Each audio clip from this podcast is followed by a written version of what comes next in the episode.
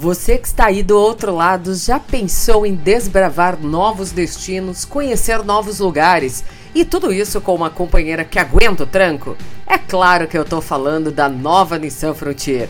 E sabe o melhor? A Nissan Frontier está com condições imperdíveis saindo de R$ 267.690 por até R$ 232.690 com taxa zero. Garanta o melhor da tecnologia japonesa, a picape da Nissan que dá show. Com a exclusiva suspensão traseira Multilink, você vai poder atravessar qualquer terreno com o máximo de conforto e o mínimo de impacto. E o designer então? A combinação perfeita entre força e estilo a única da categoria com teto solar. Toda a tecnologia japonesa que te garante uma direção segura para você e sua família e o menor custo de manutenção da categoria, que te traz muito mais tranquilidade e economia. Não vacila, hein? Passe na concessionária Nissan mais próxima e garanta a nova Nissan Frontier por essas condições especiais. Nova Nissan Frontier, desenhada para fazer mais.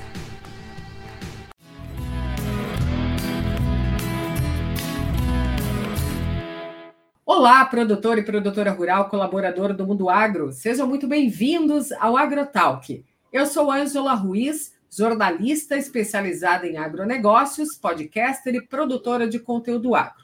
Hoje nós vamos falar sobre o material escolar, os conteúdos didáticos sobre o agronegócio.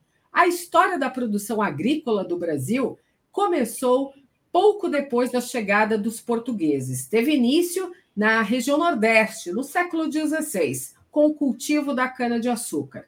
Só a partir do século XVIII que começou a atividade cafeeira.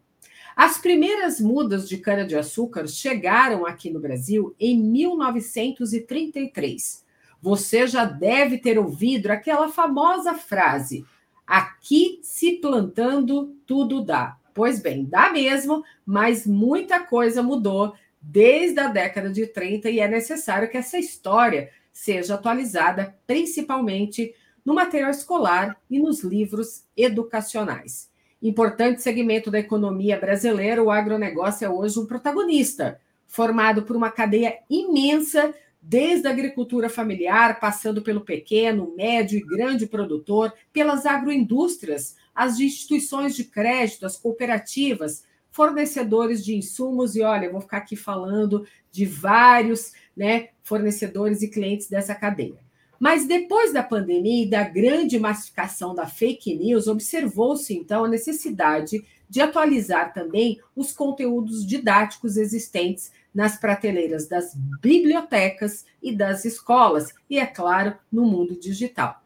No episódio de hoje, nós vamos entender o papel dessa educação para o conhecimento e a valorização do agronegócio, como isso pode andar juntos dentro de ações, de projetos e planos educacionais para 2023 e para o futuro. Nossa convidada de hoje é Carolina Barreto, consultora e produtora do setor rural, com formação em comunicação, marketing e gestão. Ela comanda hoje projetos e eventos ligados à pecuária e à ecoterapia. É diretora de comunicação da Associação de Olho no Material Escolar. Carolina, seja bem-vinda aqui ao podcast Agrotalk. Obrigada, Angela. Que prazer estar aqui. É, mas obrigada, é um prazer e uma honra estar aqui representando de olho no material escolar. Carolina, para a gente esquentar esse nosso bate-papo, eu queria que você contasse para a gente sobre o projeto, porque esse projeto ele foi idealizado lá em 2021. Como que ele nasceu? Na verdade, o movimento que gerou a associação começou um pouco antes, né? Muitas famílias ligadas ao agronegócio já estavam incomodadas com o que vinha sendo falado, com o que as crianças traziam para casa sobre a representação do setor no material escolar. Então, algum exercício, independente da matéria, a criança tentava se defender. Ah, mas meu avô não é bandido, meu avô é fazendeiro, né? E essas famílias recebiam isso com as crianças em casa de volta e foi gerando um incômodo. É, em 2020, essas famílias começaram a se organizar é, para conseguir entender quem era que estava falando isso. Então, troca de material, uma mãe mandava apostila, foto da apostila para outra, aí um pai ficava sabendo que a cunhada, sei lá, eu fez isso, queria fazer também. Essas pessoas se uniram em 2020 e levantaram todo esse arsenal, assim, né? Fotos de capa de apostila, é, brigas com, com, com professoras, diretoras de escola, e aí formou-se um movimento. Né? Em 2021, a gente formalizou esse movimento, transformando ele numa associação sem fins lucrativos, por uma questão de burocracia, para conseguir pedir a revisão e a atualização desse material é, nas entidades de direito, que seria o governo federal a princípio, mas não só o governo e também as editoras, né? Conhecer esse setor educacional, tentar entender quem são essas pessoas e da onde elas tiram essas informações, né? Para poder pedir a revisão e a atualização com base em dados científicos, né? Não simplesmente em achismo, em, em, em, em ONGs ou em, em matérias jornalísticas com datas ultrapassadas. Né? Então, assim, a origem foi esse incômodo de famílias, não necessariamente famílias do agro ou famílias ligadas ao agro, que começaram a trocar figurinha entre si e falaram: gente, não dá mais. Né? Agora chega, agora a gente precisa fazer alguma coisa, e aí precisava ter um viés formal para a gente poder fazer alguma coisa direito. E aí veio a associação em 2021. E o pilar desse projeto né, é construir, então, um caminho entre todas as universidades e também toda essa cadeia do agronegócio para a gente movimentar e disponibilizar essas ferramentas que a gente possa ajudar nessa ação de atualizar esse material? É, é um combinado de coisas, né? O agronegócio, ele é o primeiro assunto que a associação está trabalhando. Então, qual é o uhum. objetivo? É você construir uma ponte entre o governo, o setor educacional e o setor do agronegócio. É um tripé, porque existem escolas particulares e, né, e universidades que não dependem do governo. Porém, o Ministério da Educação, ele tem o que a gente chama de BNCC, que é a Base Nacional Comum Curricular. É o ministério que diz o que cada aluno deve estudar em cada idade. Né? Isso acontece dentro da escola e depois acontece de uma outra forma nas universidades. A Associação de Olho no Material Escolar, ela, ela começa pelo ensino médio e fundamental, né? Fundamental e médio. A gente não atua nas universidades ainda, por falta de braço. Né? Então, entendeu-se que o objetivo principal eram crianças e adolescentes, porque é na base da escola, é no comecinho né? São nas matérias primárias que vem a maior problemática e a maior condenação do agronegócio. E se você não combate no começo, o aluno, o estudante, ele já forma uma opinião no decorrer dos tempos. Né? Assim, quando ele chegar na universidade, ele já nem quer saber de alguma opção de mercado de trabalho no agro, por exemplo, né? Porque ele já aprendeu lá atrás que não é legal. Então, o que a gente começou é pela, pela cortando o mal pela raiz, né? E pedindo atualização com, baseada em dados científicos né, nessas duas idades, né? No, no, ensino fundamental e no, no ensino médio. E a partir do momento, então, que é, essas pessoas né, que se reuniram, todos esses representantes, produtores rurais, e que promoveram né, esse encontro e, e, e enxergaram essa deficiência, é, vocês partiram agora do princípio de falar com editoras, falar com grandes bibliotecas, seja presencialmente, virtualmente. Como que está essa questão agora de vocês aglutinarem todas essas pessoas para ajudar vocês a ampliar essa ação e chegar nesse debate tão importante? Olha, Angela, a primeira coisa foi conhecer o setor educacional. Primeiro, na uhum. verdade, um ponto antes, foi levar a problemática para as autoridades. Né? Então, através da FPA, enquanto a, a ministra Tereza Cristina ainda estava no governo, a gente conseguiu uma reunião no MEC e apresentou é, todo esse material que foi levantado e falou: oh, gente, isso aqui está errado, né? E, e aí a contrapartida deles foi pedir, então, me mostre o certo. Né? Você está lá dentro do Ministério da Educação, você tem o Ministério da Agricultura no prédio vizinho e você tem a Embrapa, que também é do governo. E a resposta do Ministério da Educação foi para que a gente providenciasse é, os dados corretos científicos baseados em todos aqueles pontos que a gente tinha levantado. Então, primeiro foi isso. Segundo, e esse trabalho foi feito e ele vai ser apresentado em breve. É, segundo, foi conhecer o setor educacional. Com quem que nós estamos lidando? Quem que está escrevendo esse conteúdo para o MEC aprovar? Né? É a pedido do MEC que as editoras escrevem ou é a, uma questão de pesquisa, falta de conhecimento e falta de acesso à informação dessas editoras. Então, aí, é, um grupo de pessoas dentro do De Olho se dedicou a estudar o setor educacional e conhecer as principais editoras, né, que escrevem para ensino fundamental e médio. E aí começou uma relação independente do Estado do Trabalho com o governo com essas editoras, que são grupos educacionais. Geralmente, esses grupos são donos de várias escolas, tipo Objetivo, Método. Ai, me foge o nome agora, mas assim, várias escolas que usam o material didático de um determinado grupo escolar, como a Somos Educação, por exemplo. Né? Então, é, o trabalho foi se apresentar para essas instituições e convidá-los para conhecer o agro, para convidá-los para conhecer o nosso o nosso histórico, quem somos, o que a gente faz hoje, né? Qual é a tecnologia empregada a campo hoje, é, os números do setor. E aí criou-se uma relação independente da necessidade ou da, da determinação do governo federal. Né? Então, a, a Associação de Olho Material hoje, ela presta serviço para essas editoras.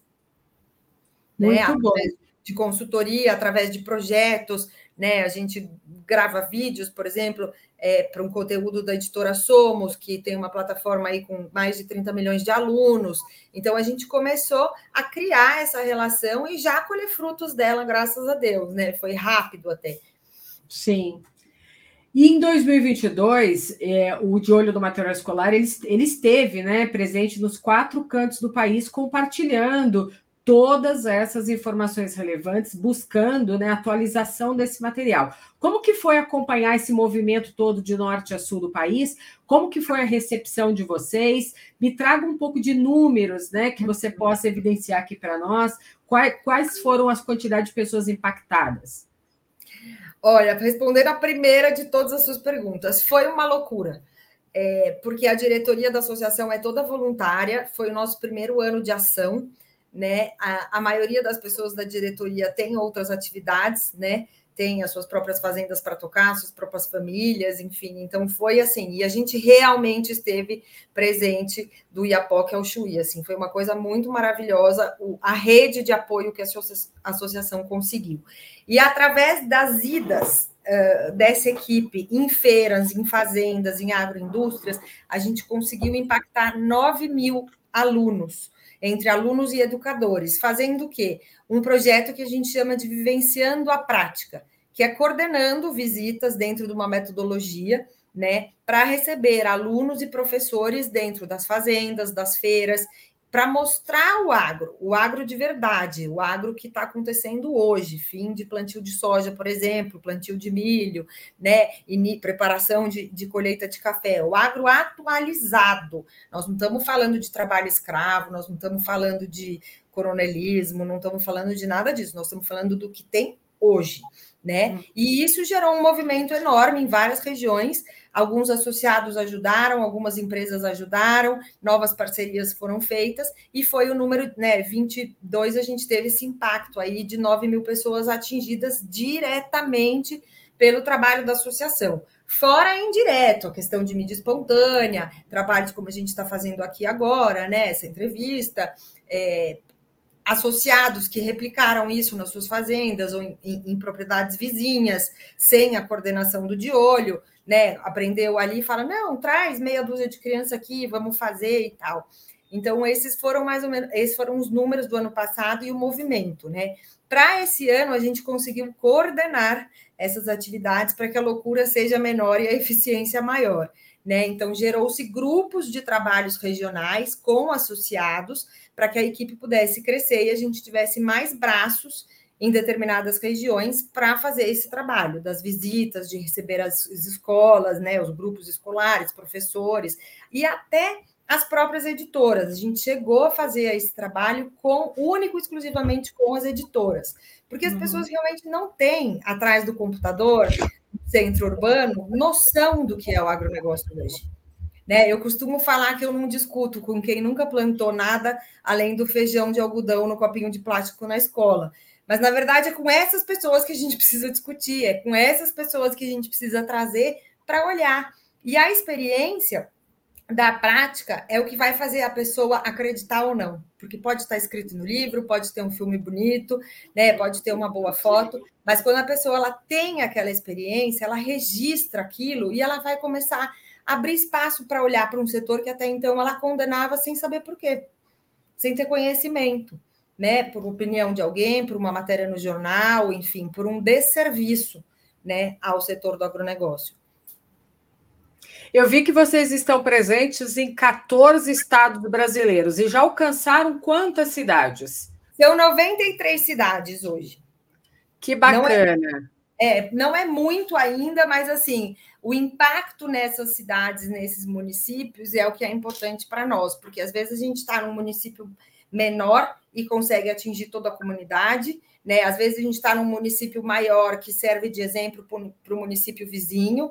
Então, Sim. assim, é, é, um trabalho de formiguinha realmente. E lembrando que a gente começou na pandemia formalmente e tem um ano de trabalho executado, assim, né? 2022 foi o exercício de janeiro a dezembro que a gente conseguiu botar em prática um planejamento, né? Ter uma, um, um cronograma, porque 2021 foi o começo da história, foi a parte burocrática, formalização, né? A gente não conhecia o setor educacional, então a gente aprendeu fazendo também. Estamos Sim. aprendendo.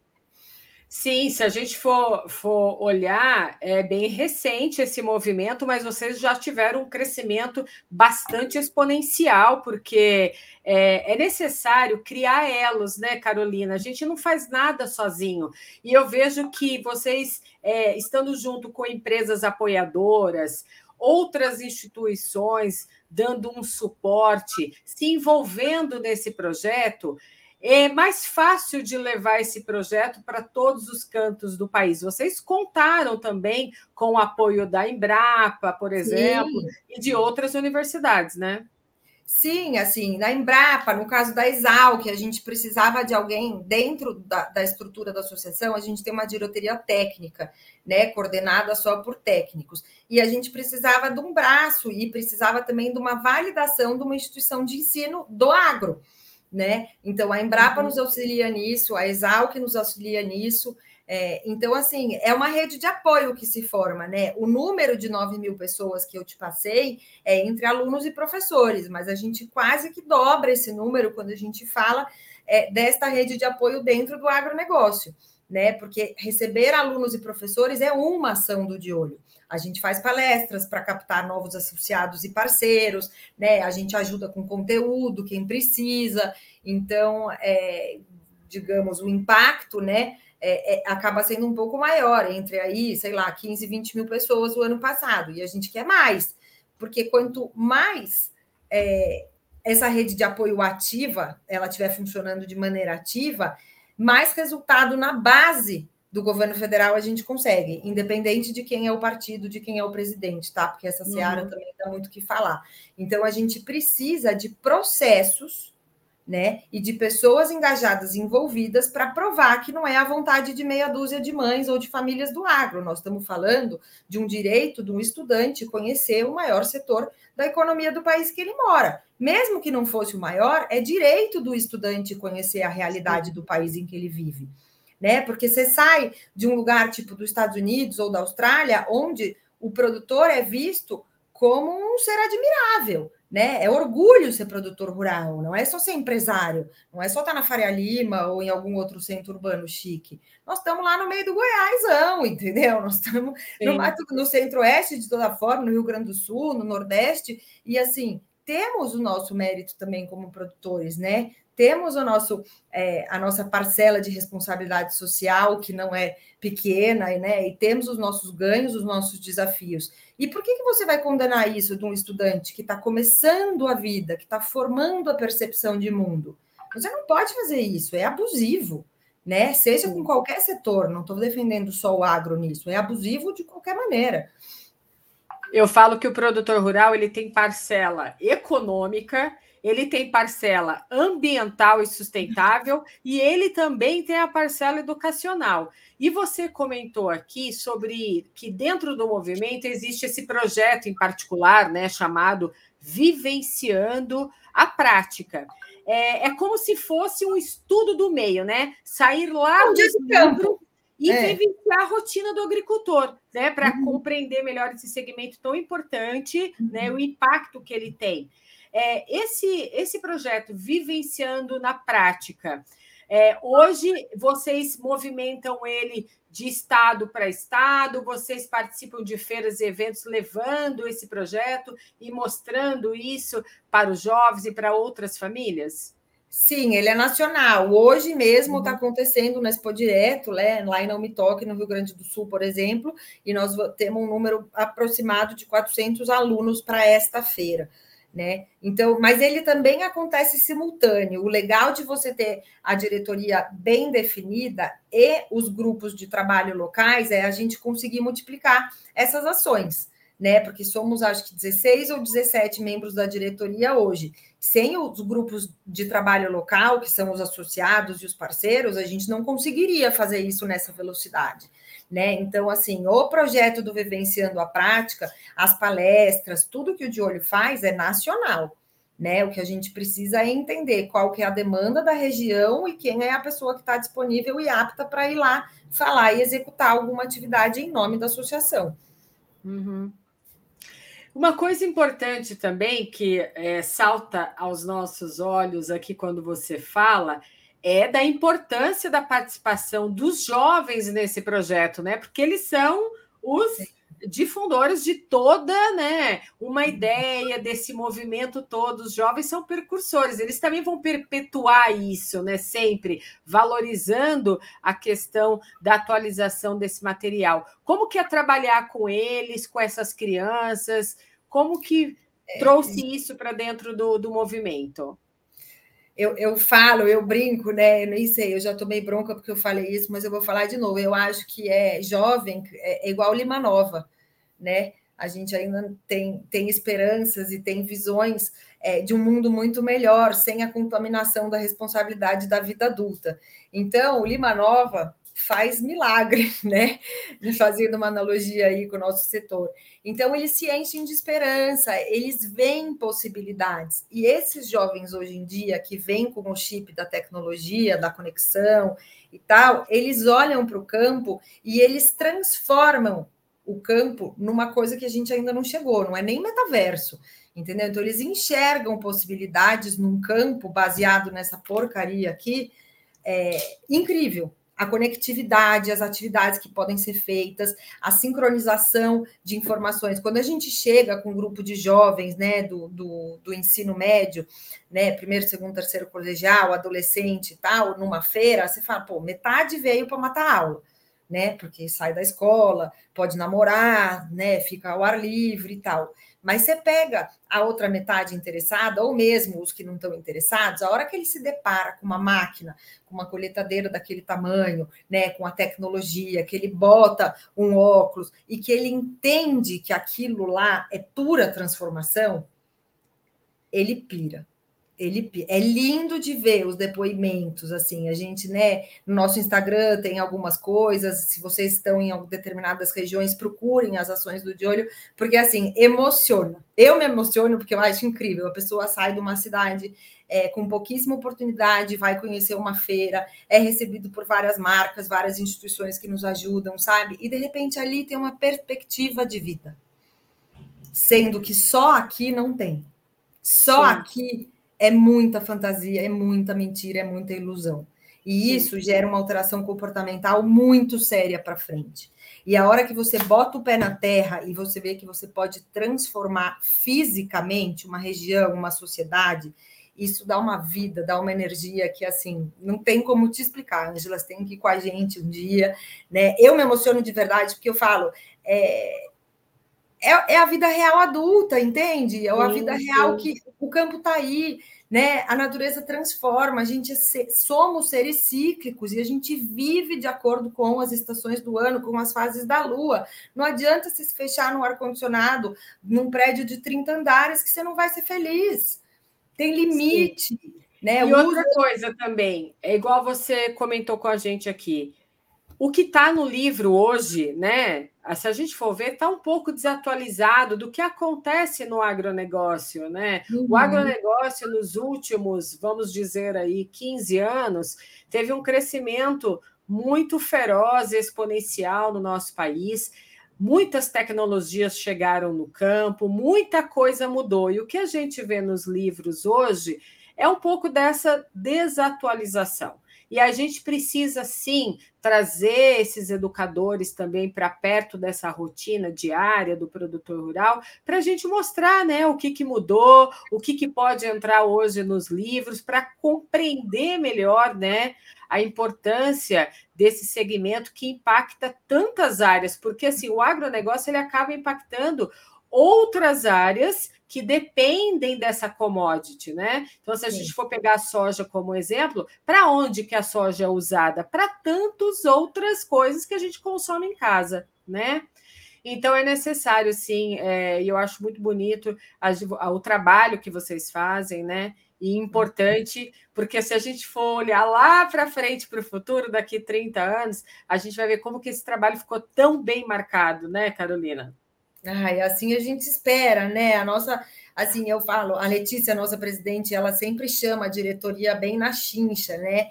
Porque te, hoje na diretoria tem mais mulher do que homem, mas tem bastante homem é, nos bastidores trabalhando junto, e tem horas que a gente começa a, a se perder um pouco de tanta coisa que a gente quer fazer. Né? E aí a Letícia sabiamente fala assim: volta e vamos voltar para a educação né? Porque o nosso setor é lindo, a gente tem o privilégio de estar no agronegócio. Mas aí eu, Carol, eu, Carolina, sempre falo: quanto maior o privilégio, maior a responsabilidade. Né? Porque você é, entra nessa outra coisa de ser herdeira, trabalhar em família, você fala, ai, que né, vida de princesa, mora na fazenda, né? A responsabilidade de ser é, zeladora de um pedaço da terra, que tem todos os impactos que você mencionou no começo, sociais, ambientais, né, e de lei, é muito grande. E Sim. às vezes você tem que tomar uma decisão isolada na sua região, na sua propriedade, que vai impactar no entorno inteiro. Então, assim, é, é um privilégio poder cuidar da natureza, né? Porque a gente precisa cuidar, senão não tem rendimento também. Né? Não adianta você ter excelentes lavouras e não ter nada de reserva, por exemplo. Né? Exatamente. Ter 10, 20, 30 mil hectares e não ter uma nascente d'água. Então, assim, a gente trabalha em comunhão com a natureza. Né? A gente não quer exaurir a natureza, a gente precisa trabalhar em comunhão com a natureza. E para fazer isso, precisa ser muito, muito responsável. Não dá para ser meio responsável, né? Então, assim, o que, o, que, o que a emoção comum do grupo nos traz é que, assim, pouquíssimas pessoas querem ter essa responsabilidade. Então, deixa a gente trabalhar, né? Porque assim, a gente não escolheu, a gente apareceu na nossa vida, apareceu nas nossas famílias, quem escolheu foi lá atrás, a gente honra quem veio antes e segue com compromisso. E vamos falar então agora do futuro, né? Quais são os planos agora para o De Olho no Material Escolar para 2023? Qual que é o maior desafio para vocês nesse ano? Olha, nós, eu nem sei o quanto eu posso falar, o quanto eu não posso falar disso. A gente que o maior retorno que a gente pode dar do nosso trabalho até agora vai ser a publicação dos resultados desse trabalho de compilação de dados no material escolar que foram encontrados com é, a contrapartida científica, né? Isso vai acontecer no final de março aqui em São Paulo. Eu não, posso, eu não sei detalhes para te dar, na verdade, e, e, assim, não é comigo essa informação. Então, acho que esse vai ser o grande, é, a grande prestações de, a prestação de conta da associação depois de dois anos de trabalho. E depois uma série de eventos, né? A gente estava falando aqui antes da, de iniciar a gravação da AgriShow, por exemplo, a gente tem diversas feiras é, já programadas com esse trabalho do Vivenciando a Prática, com palestras, né, dentro do calendário do agronegócio, para conseguir trazer mais pessoas, é, mais parceiros para atender mais escolas, né? Escolas públicas e privadas, tá? A gente não trabalha, não tem exclusão no de olho, a gente uhum. fala em educação é, né, fundamental e ensino médio de todas as formas. Então, esse calendário de eventos eu posso passar para você depois, você coloca nas redes, né? A gente, assim, de bate-pronto, eu te falo, a maior feira, a gente vai para Rio Verde agora no final do ano, na Tecno Show, depois tem a Agri Show, que é uma feira grande também, tem duas feiras no estado do Mato Grosso, tem a Expo Direto agora no Rio Grande do Sul, mas a gente volta para a Expo Inter esse ano também, lá no Sul. tem a participação de alguns eventos, se não me engano, no Maranhão, Goiás, de cabeça eu não me lembro, mas a gente tem uma grade de eventos aí que é montada e foi feita junto com parceiros e associados. De novo, nós somos 16 diretores é, voluntários trabalhando para que isso aconteça. Para finalizar, Carolina, duas perguntas. Eu imagino que quando vocês fizeram um levantamento, compilaram todas as informações e né, diagnosticaram que havia necessidade dessa atualização desses livros, vocês também encontraram um problema, porque assim, eu já vivenciei isso e eu dificilmente encontro livros com o tema do agronegócio. É muito difícil achar livros que você possa ter um embasamento, principalmente sobre comunicação no agronegócio. Vocês também tiveram essa dificuldade? Você, você fala livros técnicos para a gente se abastecer de informação correta.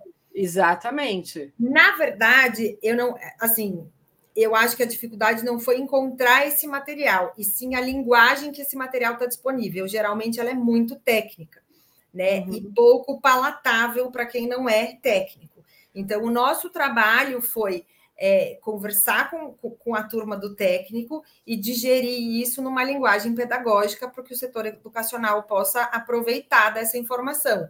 Porque realmente a Embrapa faz um trabalho fantástico mas se você entrar no site da Embrapa como educador do ensino fundamental, você vai ter pouco aproveitamento, né? Então a, a associação, é, junto com a Embrapa, com outras instituições de, de técnicos do setor, está fazendo uma biblioteca virtual, onde todo esse conteúdo vai ser transformado num conteúdo pedagógico, com livros paradidáticos, vídeos, é, é vídeos, videoaulas, podcasts, videocasts para o setor educacional e a sociedade civil. Né? Vai chamar Agroteca, ela entra no ar, não sei te dizer quando também, preciso da ajuda dos universitários aí, dos bastidores, mas a gente te passa essa informação para você publicar aí para os seus, seus telespectadores. Né? Vai ser o primeiro, o primeiro, a primeira biblioteca virtual, né, traduzida para esse tipo de público e com essa finalidade, atender o setor educacional e a sociedade civil. Que bacana. E para quem quer se associar a esse movimento, como eles devem é, prosseguir? Tem algum canal que possa entrar e entrar em contato com vocês também?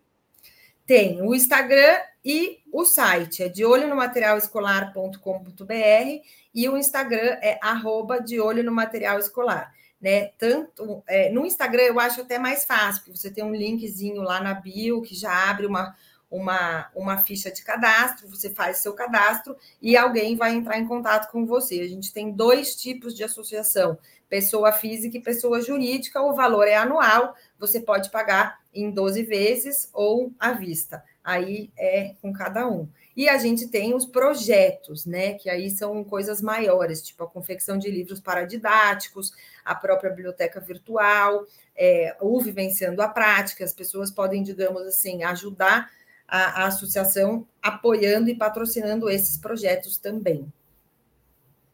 Legal. Bem, vibrei muito aí com tudo que você contou para a gente, com esse crescimento né, desse movimento. Conte com a gente aqui do Agrotalk para estar tá, é, como uma porta aqui, né, para levar esse conhecimento para outras pessoas, alcançando mais estados, mais municípios porque eu acho que vocês estão com o leme direcionado aí ao setor educacional e tem tudo aí para ao longo de 2023 trazer para a gente aí novos, novas relações positivas né, com todos os envolvidos, seja editoras, educadores, estudantes, esses jovens, a própria sociedade civil também, né? para conhecer um pouco mais sobre esse agro brasileiro tão rico. Muito obrigada, viu, Carolina, por esse seu conhecimento, trazendo para a gente essas informações hoje aqui no AgroTalk. Ah, Angela, eu que agradeço, né? Agradeço todo mundo aí, toda a equipe, toda a plataforma do Clima Tempo. Eu falo que o compromisso é nosso, né? Que no estatuto estamos lá, né? Com cara e CPF, Sim. mas a responsabilidade é de todos nós, né? Então, assim, quanto mais pessoas como você, quanto mais oportunidades que a gente tiver numa plataforma com a qualidade da de vocês, é, mais agradecido a gente fica de poder levar esse trabalho para todo mundo, né? Porque, como eu falei, é direito do estudante saber o que o Brasil tem de bom. Com certeza. E vou falar um pouco mais, porque é o seguinte: o clima ele está totalmente ligado ao agro, né? É, então, assim, a gente espera contribuir né, com uhum. esse com esse assunto para vocês em algum momento. A gente vai se ver na AgriShow, a gente vai estar lá na AgriShow trazendo uma experiência para o produtor rural, falando do impacto das mudanças climáticas na agricultura. Hoje em dia, né, um assunto tão relevante diante de tantos eventos extremos climáticos que a gente está vendo acontecer, porque não acontece só na área urbana, isso também vai acontecer no campo, acontece no campo. Então, fica aqui também é, as nossas portas abertas para a gente poder ajudar vocês com conteúdo ligado ao clima, viu, Carolina? E é o maior, assim, se não foi o primeiro, é o segundo item, né, que aparece no material didático como o agronegócio sendo um problema para as alterações Sim. climáticas, o vilão. Exatamente. Obrigada, Angela. Muito obrigada pela oportunidade. É, ótima semana para vocês todos e contem com a associação também. A gente está aqui para caminhar junto. Obrigada e a gente se vê em breve. Até a próxima oportunidade e fica aqui o convite para você retornar quando quiser. Até mais. Obrigada, até.